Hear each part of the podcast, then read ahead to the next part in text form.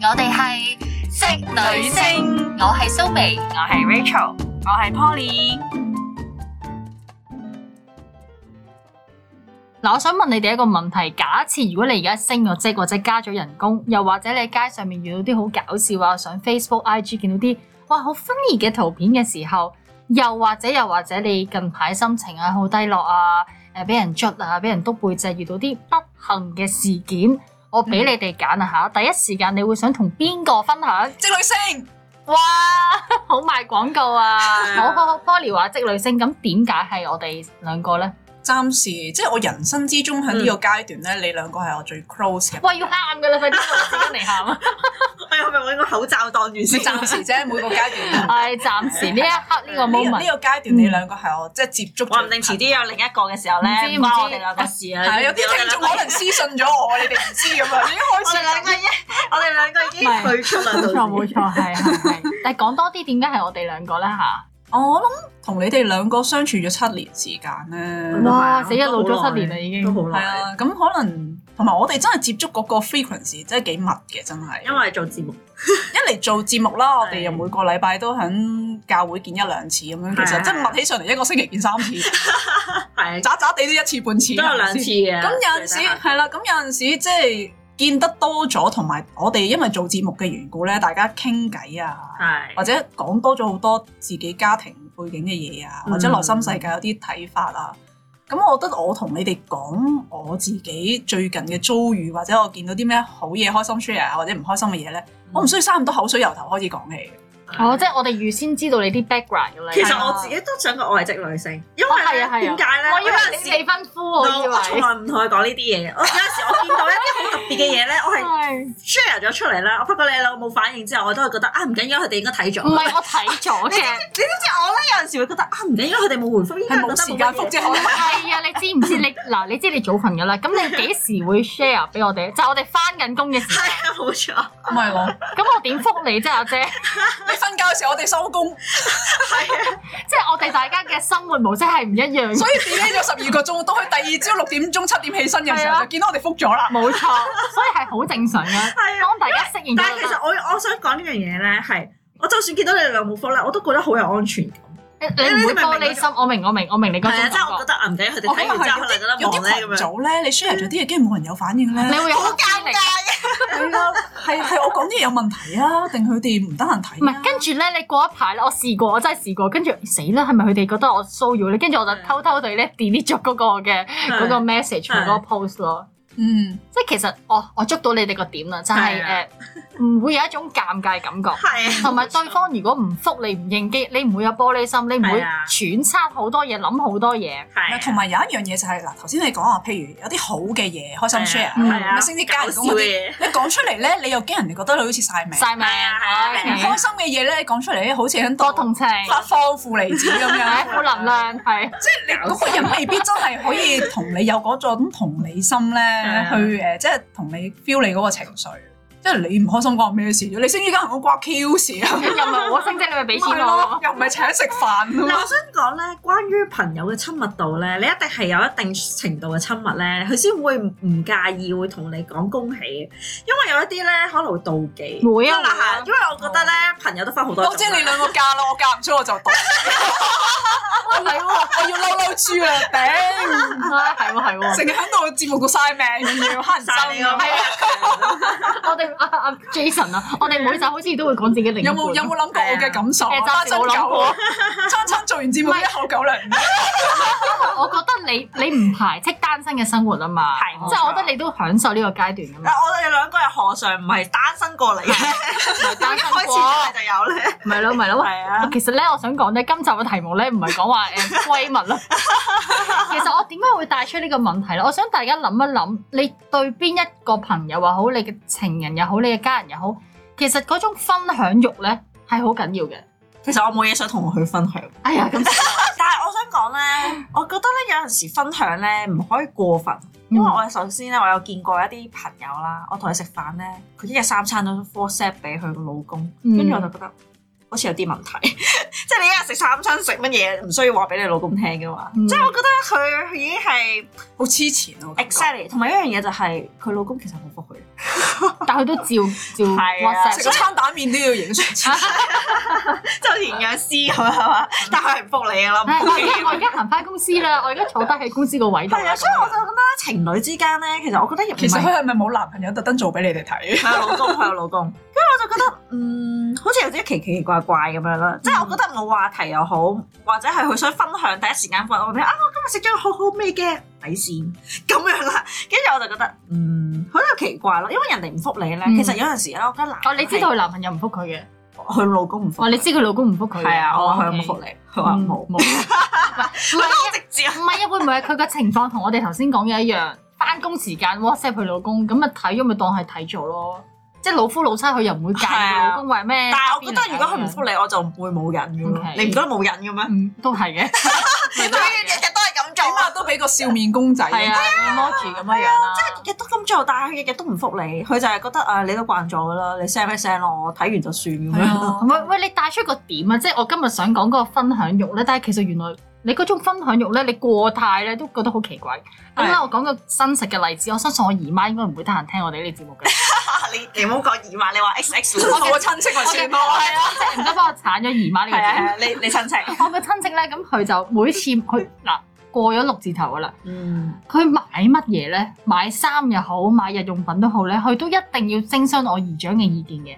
即係佢一齊買衫，誒靚唔靚靚唔靚？我姨丈話唔靚，佢就即刻唔會買噶啦。係但係你話佢哋平時關係係咪好好親密又好好親昵又好，又又唔見得係喎。係但係總之佢喺某個程度上面就依賴咗我姨丈嘅意見，係即係覺得我老公唔中意我咁着，我就唔會咁樣着；係。哦我老公唔中意我用呢樣嘢，我就唔用呢樣嘢。咁嗯變咗，我覺得即係旁人睇，哇！你咩都同你老公分享喎、誒好似好甜蜜啊！嗯但係旁人嚟講，就好似你覺得，我覺得有啲怪咯，係咪食個餐蛋麵我都要，我都要問佢，啊食雪菜肉絲米好啊，定係餐蛋麵好啊？咁你咪知朝早你都要咁樣問你老公啊咁。係啊，係啊，咁所以咧嗱，我講出一個原因就係、情侶之間有陣時點解話，哎呀冇話題啊，唔知講咩好啦，咁可能你已經失去咗個分享欲。嗯你見到開心嘅嘢，你第一時間唔係諗起佢，你可能諗起你嘅閨蜜或者諗起你屋企人。嗯咁我覺得誒、呃我 balance 嘅，我見到開心嘢咧，我會同步 share 出去嘅，嗯即係我通常都係咁樣做嘅。同埋咧，你頭先都講到有一種尷尬咧，就叫做 dead air 啦。有啲人咧，我好搞笑，我我睇過個 post 咧，佢話咧最好放工唔好撞到同事，或者唔好撞到朋友，你知唔知點解？因為你要 social，係啊，你中意同佢傾冇一 錯。扎嘢，係咁，依都要應酬幾句係咁樣都要係啊係講啊幾句無聊咧，即係你食咗飯未啊？去邊啊？買餸啊嗰啲咧。，我試過咧，前幾日咧，咁我搭地鐵咧，咁我就喺個月台度見到一個熟悉嘅人，啊你有冇 hi 佢？我真係扮見唔扮到， 睇我真係扮睇唔到，因為我覺得好攰，即係因為同佢唔係話非常之 friend 啦，啊係啊諗緊錢係啊咧又要揾話題又成啦，dead 係啊 air 又好似好尷尬。通常 dead air 咧，我都係會先出聲嗰個人嚟嘅，係啊，因為其實我唔係好忍受到嗰種誒，即係有寵物烏感有烏鴉飛過 我經常嗰種成嘅都感覺㗎，佢呢樣嘢發生，即係你嗱唔會覺得有尷尬嘅。我話你聽，dead air 嘅存在係即係咩咧？就係、大家有個空間可以靜靜地互相咁樣對望，或者係自己做自己嘢。因為有樣嘢就係、譬如你食飯啊，或者你地鐵站撞到人，然之後佢同你 hi 啊 hi hi 完 bye 咧，跟住就 dead air，我覺得係冇問題嘅。嗯。因為我覺得一樣嘢就係、喂，其實冇咁多嘢要講嘅，有咩咁多嘢要講咧？唔係，我要睇嗰個係邊個咯。即係如果嗰個係一個唔係好熟嘅同事朋友，我就會覺得尷尬嘅。我唔會喎，因為咧有陣時咧，佢可能都容許我哋兩個寧靜嗯咯，即係佢覺得啊冇啊，就 hi 完之後就各自做翻自嗱，己嘅咁嘢可能我要調整一下心態。即係我目前咧、只有幾段關係咧係。 dead air，我係唔會尷尬。第一就我爸媽啦，係即係同埋我男朋友同埋你哋啦，即係比較係 close 嘅朋友。係咁所以我就覺得，如果某對情侶佢哋唔講嘢嘅時候會有尷尬咧，其實我就覺得係一個危機嘅出現。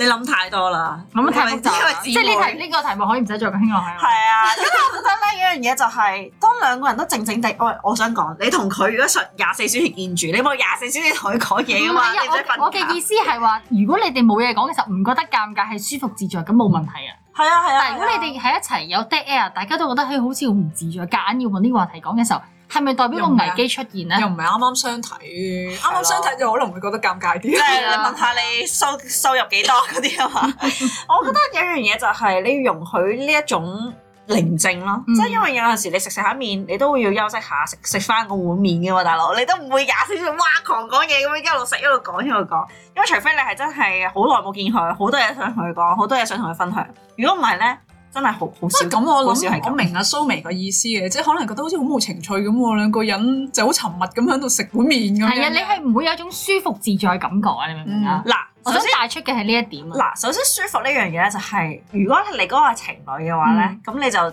當然你如果兩個相處耐咗，咁自然你揾到個節奏噶啦。係啦，係啦，但係如果你唔係相處好耐嘅話，其實個節奏係唔係咁冇乜所謂嘅。即係如果佢係你朋友，我覺得冇乜所謂。佢、嗯只不過係你個朋友，佢冇義務要聽你講咁多嘢，亦都冇義務要同你講咁多嘢。嗱啊如 果講翻情侶嘅話咧，係啦我諗你都要睇翻你另一半係咩性格。嗯，係即係如果佢都係啲沉默寡言佢啊 寡人由佢咯，即係可能佢咁樣先係佢最舒服又。或者你係啊你最自講在咯，你不停咁樣講，其實佢聽緊嘅，你咪覺得你不停講佢唔聽我咪你，嗱，我成日我成日講我嗰兩個 X 啦，你得講啦，啊阿阿 X B 咧，出場率好高。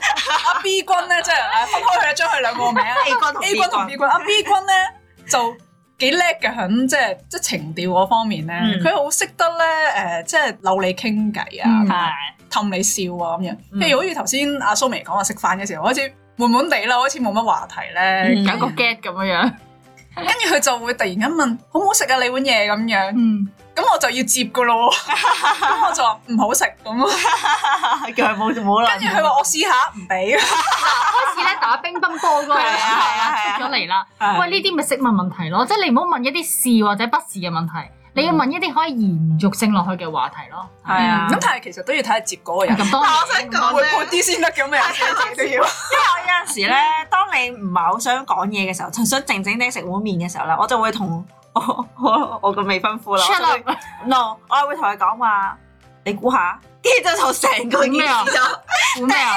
佢接唔到咯就係。你明唔明啊？嗱，佢問你好唔好食啊？你你估下，跟住 d e 啦。停頓咗 啦，如果俾着阿 B 君即係我 X 咧係啊，就會點？咁等我試下先。等我試係啊下係啊啊佢隻筷，俾隻筷子埋嚟啦。哦跟住佢好想同我講話，你將我話題聊死咗，我唔知點答。你係話題終結者啊！你係係啊 冇錯，我經常性終結佢。喂，咁啊，阿阿 Rachel 未婚夫，你聽下我哋節目啦。有時唔係阿 Rachel 撩死咗個話題，係你唔識接棍嘅。係 係啊，你咪求其揾啲嘢估下咯。係，咯，你咪估下咯，嗯，一定係辣㗎啦咁係樣。啊，咁其實你明知佢食緊嗰碗嘢唔係辣嘅，咁佢就話你估錯啦咁樣。佢有時會問我，你有冇興趣呢樣嘢？冇興趣，又終結咗啦，又終結咗，又 係啊佢又唔句識號靈活啲去問翻我其呢實樣嘢。其實好奇怪喎，你你未婚夫咧係做銷售行業咧，應啊該話 aggressive 先係係喎。啊有陣時嗱，如果真係一個係咪因為放咗工啊？係咪因為唔？係係因為佢咧冇咁敏鋭啊，翻到屋企之後佢個敏鋭程度咁佢樣佢嗰個下佢降嗰咗。個即係叫做傾偈嗰個 説話技巧咧啊，應用唔到喺談戀愛嗰嗯度。係啊只能夠應用喺工作係啊正常嗱，而 家 OK 我我扮你未婚夫啊係啊，你做乜嚟？喂 Rachel，你有冇興趣去試呢樣嘢咁？啊冇。冇，點解啊？你你知唔知？你知唔知唔中意阿 C 同阿 D 咧兩個去玩完之後咧，哇！影咗相翻嚟好正，我俾你睇下 Facebook 啊。關咩事？你啊你去咗咪關你事 咯？呢個好好嘅回憶嚟㗎，你睇下，睇下點啊喂，阿啦。阿某人嘅未婚夫，唔該聽呢集啊嚇。你睇下，真係同你中意嗰啲嘢一樣嘅，一定好玩過行山。行山你都去咯，咁 咁啊係嘅， 佢輸咗啦，啊咁係嘅，咁係啊，行山度都去啦，俾你俾你 揀今個啊禮拜日一去行山，一去玩呢樣嘢。咁話你啊，我啊未婚夫 下嘢，哇正正唔搞係因為當笑。你咧有比較嘅時候係咧，有選擇咧，嗯你就會選擇一啲你唔想做 嘅嘢。 option A，option B，option A 係行山，option B 係試新嘢咁 樣。自信嘢咧，太傻傻地，咁咪就係咯，咁所以未婚夫就嗱佢就話話題終結者，其實我唔係有心話話題話題終結咧，要兩個人都配合先 得。佢都配合埋我咯，咪咯，佢佢話冇興趣，跟住你就啊 dead air 啦。喂，咁我想問下你，即將成為人妻，你覺得你同你未婚夫而係哦家咪先？呢集已經係人妻嚟嘅。誒 嗱，Rachel，你而家啱啱成為人妻啦，咁我想問你，你覺得你同你老公係咪仲係好多嘢傾？嗰啲可以傾到凌晨嗰啲嚟㗎？其實係嘅，因為咧有一樣嘢就係、你啱啱新婚咧，其實好多嘢都未準備好。但係你哋拍咗拖好多年㗎咯喎，兩即係都年啫三兩兩年都算多㗎啦。 你哋叫多，咁佢啲老夫佢九點鐘瞓覺有幾多日可以傾到嚟？你知唔知？佢同佢老公可以以傾到凌晨，跟住就等於我哋去 camp 有機會有一晚傾到凌晨一樣啫嘛。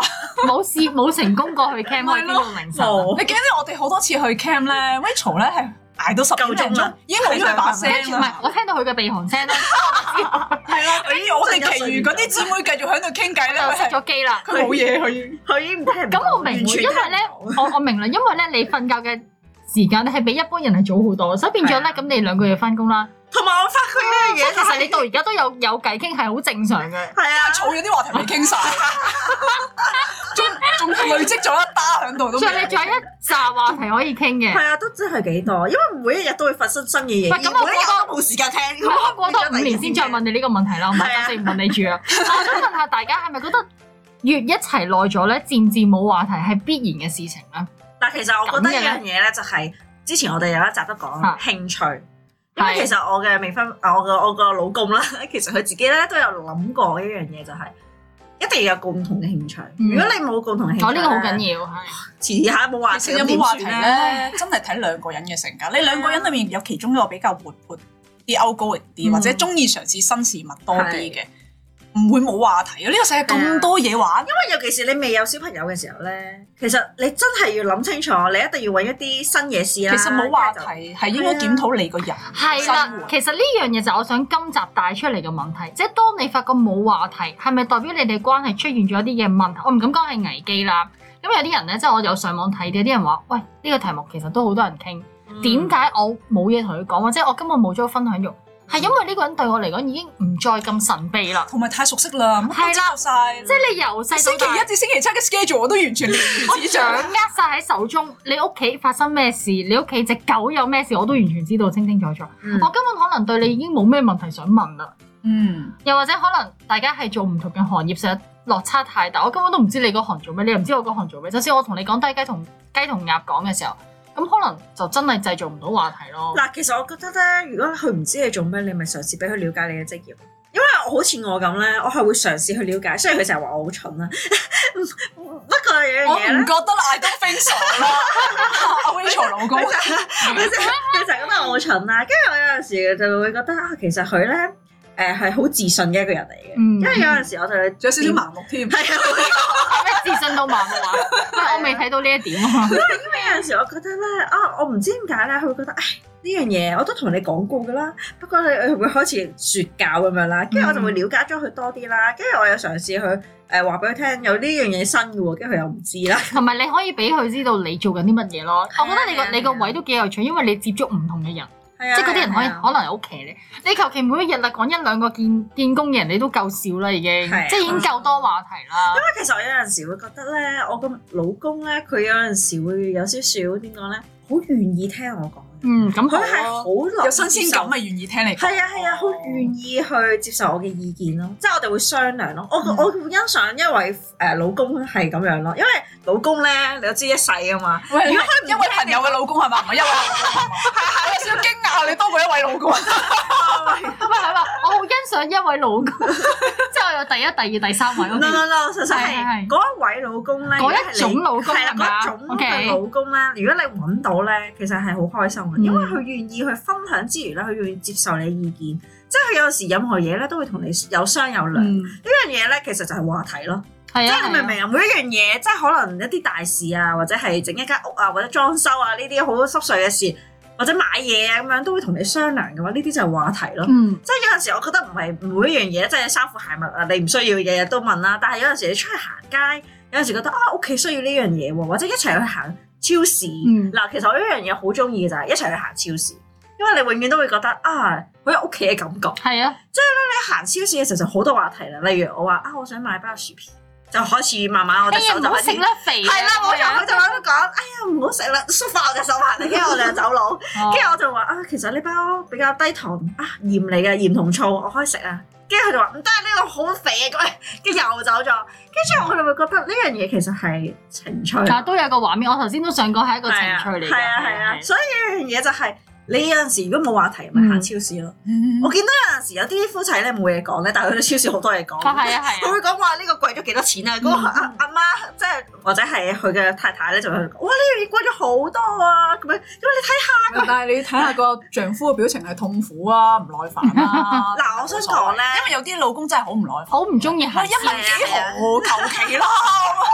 嗱嗱臨俾錢啦，我一兩蚊咁 樣。睇下，如果你揾到嗰啲老公咧，係即係事業型老公咧，基本上都唔會同你行超市，除非佢嗯係一個唔係好事業，係有少少家庭 feel 嘅，即係佢有住家男願意人少少係啊，住家男人少少咧，咁或者我覺中得意行煮超下市飯係。啊。如果係事業型嘅男人，我覺得你見到佢嘅機率都唔係好高，因為佢嘢都要 O T。嗯係，啦，咁所以就睇下你係咩嘅型老公咯。我有見過一啲朋友講誒、呃即係佢話啦，佢老公係一間房做書房做 OT，跟嗯住佢自己喺啊睡房自己煲劇。嗯其實佢哋就冇話題啦，食完飯就大家各嗯各散自 band 生活 啦，啦，係係啊。散 band 咁樣啦。嗯跟住我就會覺得，其實我覺得佢哋係冇共同嘅興趣咯，所以先導致冇話題。唔係我我有陣時睇電視劇、睇電影或者身邊嘅人咧，都會話：哎呀，我同我老公冇乜嘢傾。跟住隔離個三姑六婆就話：咁你要生仔啦！你生咗仔之後咧，你哋就多話題傾其啦。實更加冇，唔係，我覺得你你個仔冇唔錯。你個仔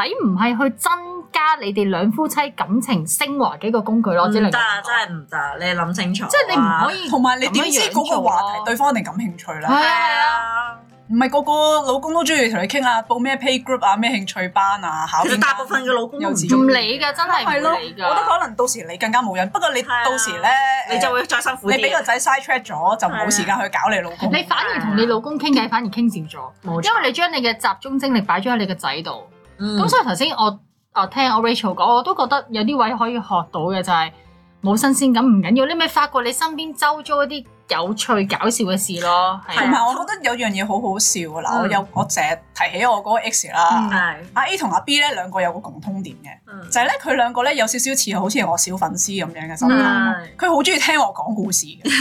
哦我同大家講過啦，我睇書睇幾千成萬本噶嘛，係咁我睇好多係嗰啲誒歷史書歷史小小説啊、歷史啊，或者係啲野史嗰啲咧係係，即係譬如我慈禧太后誒背後點點點點點，嗯咁我同佢我睇完嗰本書咧，我同佢分享講翻翻俾咧，佢我睇咗呢本秘史啊，講話慈禧太后咁咁咁，跟住佢就係咩係咩，即係點啊咁樣，係咁跟住我就可能嗰本書同佢講一個禮拜，嗯嗰啲細節同佢分享，同埋我自己睇完嗰本書有咩睇法，咁我當然我 presentation 非常之有趣啦。 嗯唔係睇得出嘅，睇得出啊係啦，咁跟住佢就聽得好津津有味。佢話咧，其實我覺得咧，你可以可以愛嚟做節目啊，即係佢佢都會即係嗰陣時未有 podcast 呢樣嘢啦。嗯我同佢拍拖嘅時候，咁佢佢覺得哇，其實你可以咧自誒己做錄。低咗佢愛嚟做。其實你講呢啲好好好 funny 啊唔係其喎。但係其實我又覺得你個人係好分係裂啊嘅，無論你做任何嘢咧， 我都我都好有興趣嘅。因為咧之前咧，好似誒查經班咁咧，其實我係好想上，奈何你係夜晚，我成日都眼瞓。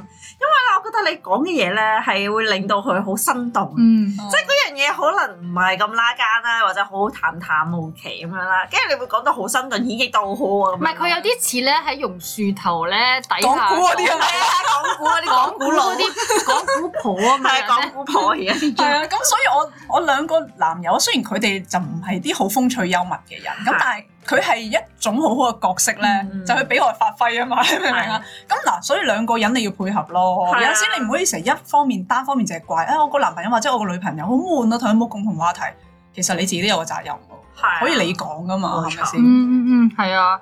我咧之前咧睇到一個 post，佢話咧情侶之間相處咧講得越多廢話咧，個感情係越更深厚。 嗱，我想講咧，我經常性我都接收廢話，其實啲 用舌頭嘅廢話，我所以咪話啦，傾偈嘅話題係可以好多元化好嘅。廢。嗱，你可以講古仔，同埋咧，我想講一樣嘢就係我老公咧喺我未結婚之前咧，我哋係晚晚煲粥嘅，嗯，喂，即係到幾點咧？你嗰個晚啊晚，我仲想分問， 鐘咯唔。係都有一個鐘嘅，我由八點煲到九點，即嗯，係我哋每一日都好多嘢講，keep 住我哋你啲講。 me time 分享晒俾佢噶咯喎，好偉大！係啊係啊。